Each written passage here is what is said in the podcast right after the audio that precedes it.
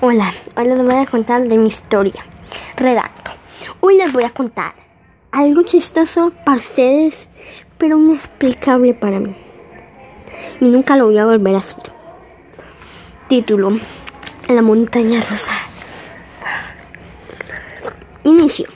Al principio estaba muy emocionada.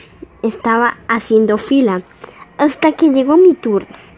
Me monté, me pusieron las protecciones y estaba iniciando cuando yo ponía la música.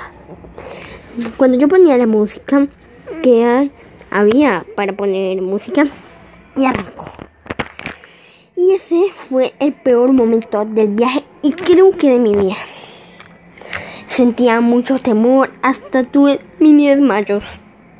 Y mientras paraba en sus mini paraditas, yo gritaba, ¡párenme de aquí!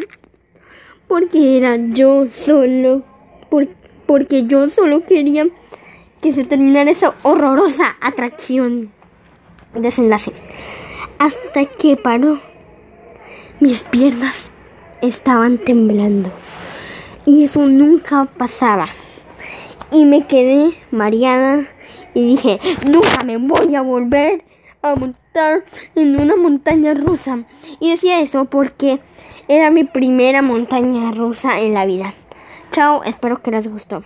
Espero que les guste.